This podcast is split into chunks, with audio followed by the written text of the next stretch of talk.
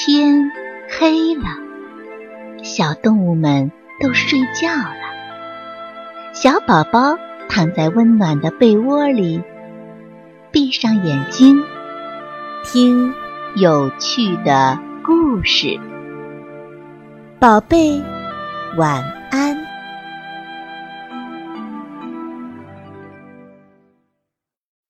西瓜，西瓜，开门吧！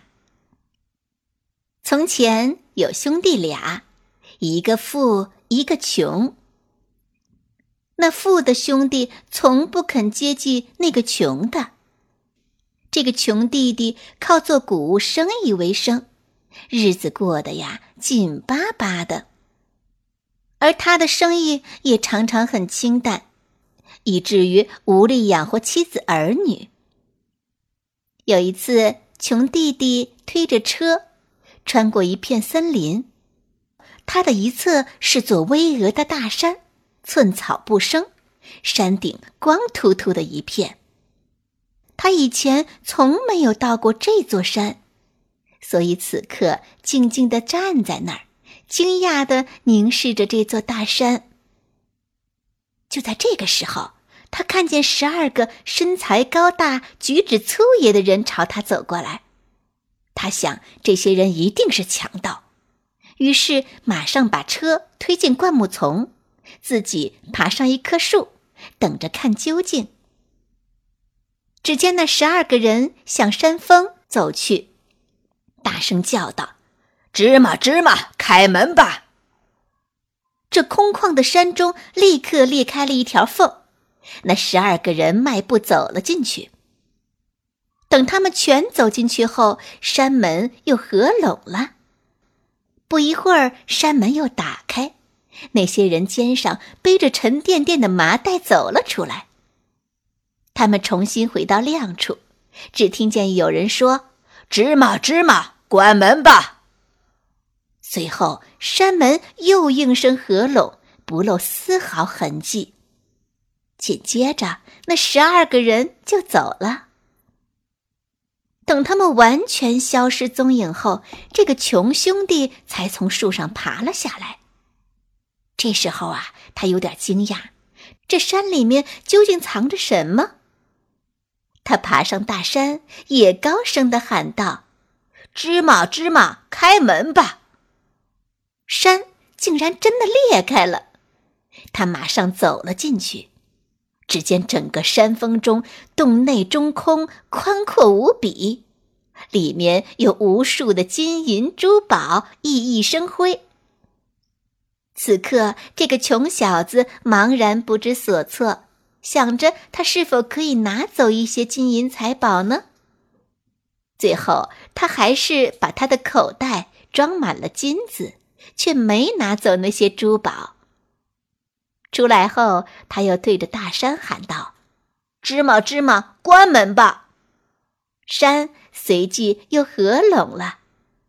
他于是推着手推车，踏上了。回家的路。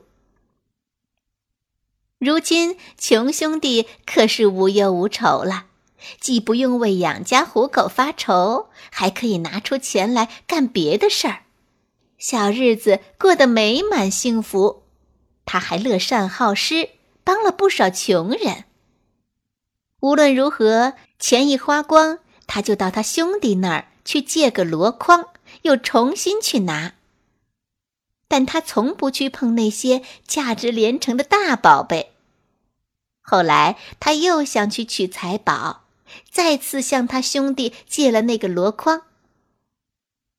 由于穷弟弟的家产众多，而且家境一直红火，富哥哥早就开始妒火中烧了。他很疑惑，这穷兄弟从哪儿来的这么多钱呢？他的兄弟。拿箩筐去干什么呢？于是他眼珠一转，顿生奸计。他在箩筐上涂上了一些蜂蜜。等他取回箩筐的时候，发现箩筐底部竟然沾着了金子，就立刻跑到兄弟家质问他：“你一直用箩筐在量什么？量玉米和麦子呀。”这时，他把那块金子摆在他面前，威胁他说：“如果他不讲真话，就要把他告到法庭去。”于是，这个穷兄弟就向他吐露了事情的来龙去脉，就好像这事儿才刚刚发生一样。听到这些，这个富兄弟就命令下人备好马车，只身前往，决定趁机多装回一些奇珍异宝。到了山前，他大声的喊道：“芝麻芝麻，开门吧！”山门打开了，他走了进去，那儿金银财宝尽现眼底，好长一段时间他都不知道该先抓什么好。最后啊，他还是把马车装满了宝石，满的简直啊，再也没地方可装了。他真希望把这车满满的财宝运出去，但是由于他脑子里充满了金银财宝。竟然把山名给忘了，他大声的喊道：“西瓜，西瓜，开门吧！”可是那名字念错了，大山巍然不动，山门紧闭，理也不理他。此刻他急得像热锅上的蚂蚁，只见他越是绞尽脑汁儿去回忆那名字，越是心乱如麻，记不起来。到了傍晚，山门又开了，走进来十二个强盗。他们一见到他就哈哈大笑，并大叫道：“你这鸟东西，这下总算给我们逮住了！你以为我们不知道你曾经两次来过这里？那时候我们没有去抓你。这回啊，你休想走出这地方了！”这时候，他哭丧着脸分辨道。那两次可不是我，而是我的兄弟。可是不管他怎样求饶，怎样诉说，他们始终是置之不理。最后还是让他的脑袋搬了家。